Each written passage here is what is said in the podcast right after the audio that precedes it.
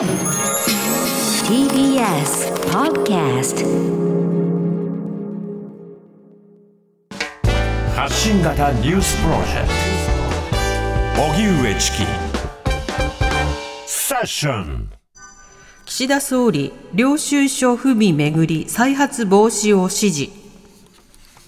岸田総理は今日、去年の衆院選で提出した収支報告書に、正し書きのない空白の領収書の不備があったことを認めました。これは、総理官邸で記者団の質問に答えたもので、岸田総理は支出自体は適正だと確認しているとした上で、再発防止を事務所に指示したことも明らかにしました。岸田総理は、正し書きのない領収書について、出納責任者が領収書の発行名などから支出の目的を把握し、収支報告書の本体には明記したと説明。コンビニでの飲食品や文房具などが該当するということです。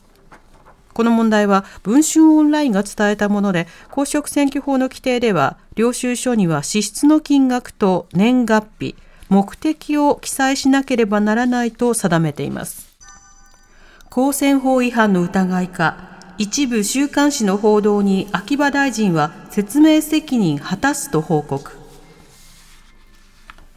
去年10月の衆議院選挙について秋葉復興大臣の公設秘書が報酬を受け取って選挙運動をしていたとして週刊誌のフライデーが報じていた問題です。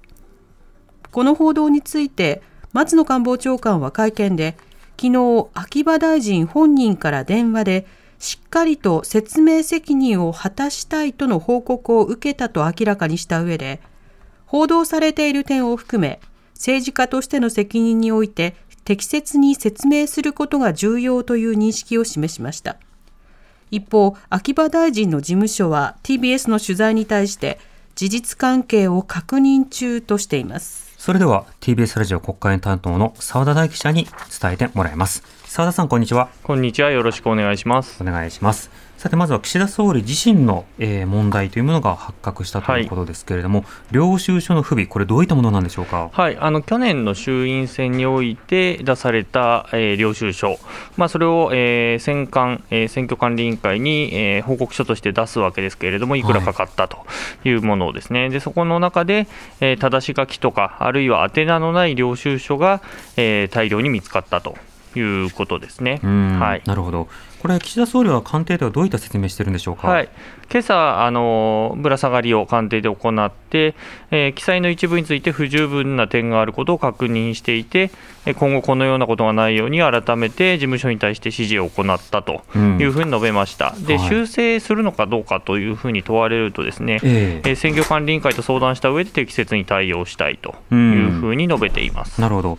これ、野党からの質問、メディアからの質問というのはどうでしたか、はい。あまあ、メディアからの質問はまあ今の通りなんですけれども、はい、えー、その後、えー、今日、えー、厚生労働委員会、えー、参議院の厚生労働委員会に岸田総理出ることになってまして、その中でまあ質疑が少しだけあったとい。うのは、うん、まあ、これ、記事が出たのが、えーまあ、前日、前々日とかですよね、えー、でえー、質問通告がもう終わっていたので、はい、えー、詳しくはまあ聞けないというようなところもあって、ただ、まあ、あの出たので一応聞きますということで、えー、立憲民主党の議員が聞いたんだけれども、基本的にはそのさっき言ったような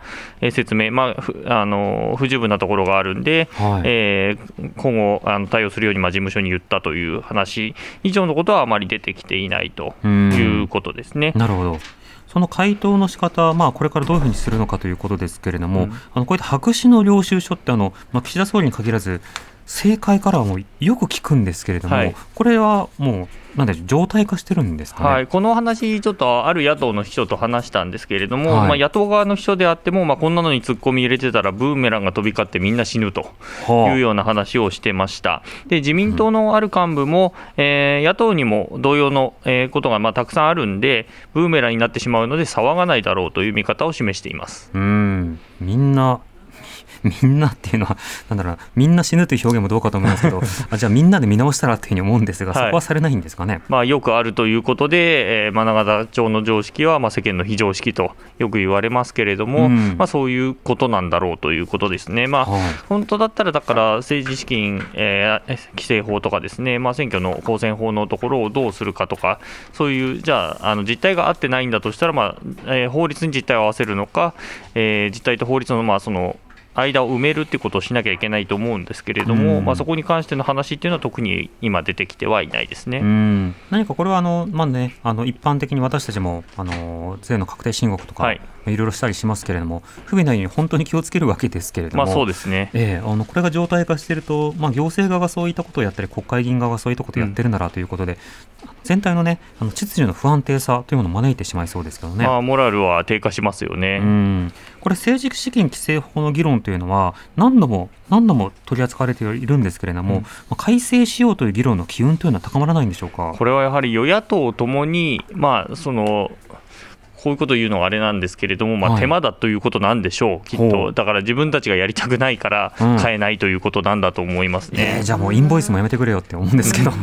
こっちも手間だって言ってるのに、うん、あのしょうがないって言って通されるわけですけれども、まあ、手間をかけてても、規律を守りましょうというふうに言うのであれば、うん、というようなところありますけどね、そして今回、岸田総理だけではなくて、秋葉復興大臣の報道があったと、はい、これはどういうことなんでしょうか？はい、これ秋葉復興大臣はあの、まあ、就任直後からですねいくつかまあ疑惑が出ていて、はい、例えばその親族が代表を務めている政治団体にまあ600万円を寄付してただとか、うん、あとは複数のあの自身が管理する政治団体が、まあ、妻とか、え母親にが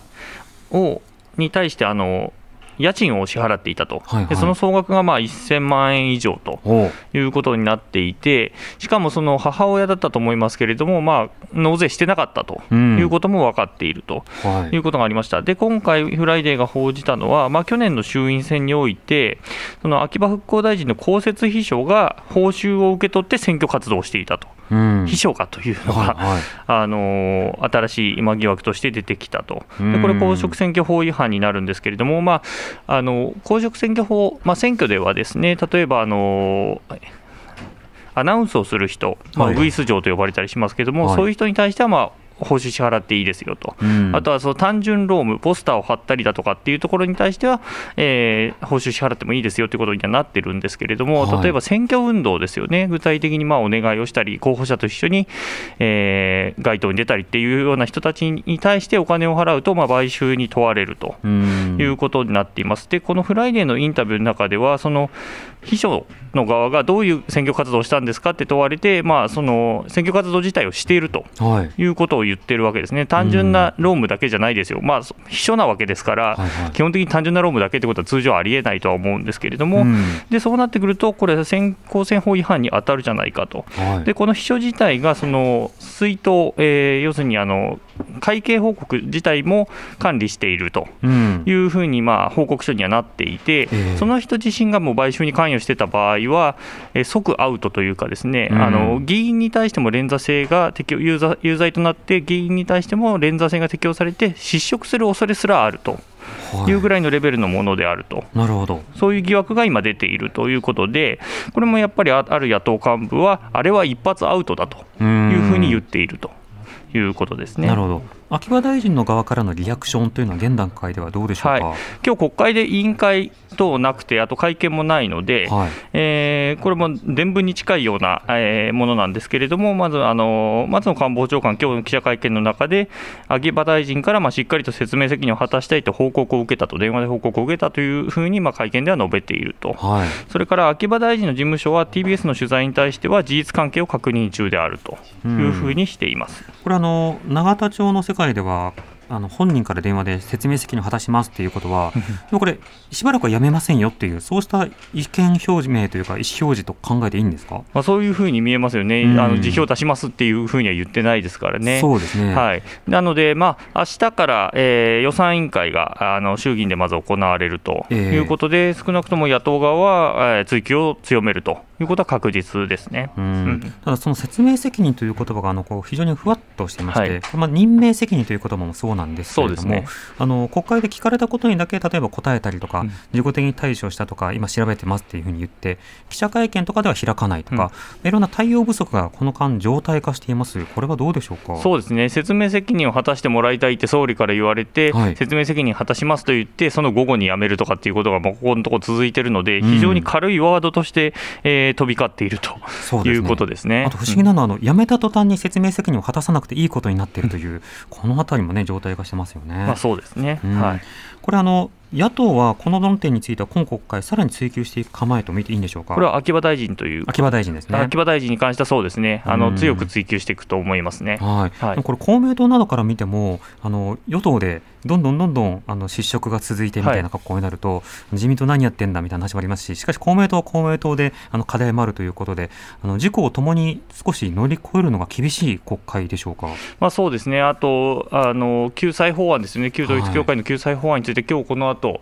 幹事長会談行われますけれども、かなりまあ中身がまあ骨抜きだということで、不評ですよね、はい、なので、そこでどういう対応してくるのかっていうところにも注目が集まっていて、やはりこれ、使えないよっていうことになれば、作る意味がないっていう法律になってしまいますので、うん、そこをどう落としどころをつけていくかっていうところが今、問われてますね、はい、救済法などの問題については、4時台に取り上げたいと思います。澤田さんありがとうございました。はい、失礼しました。ありがとうございました。TBS ラジオ国会担当の澤田大樹記者でした。荻上チキ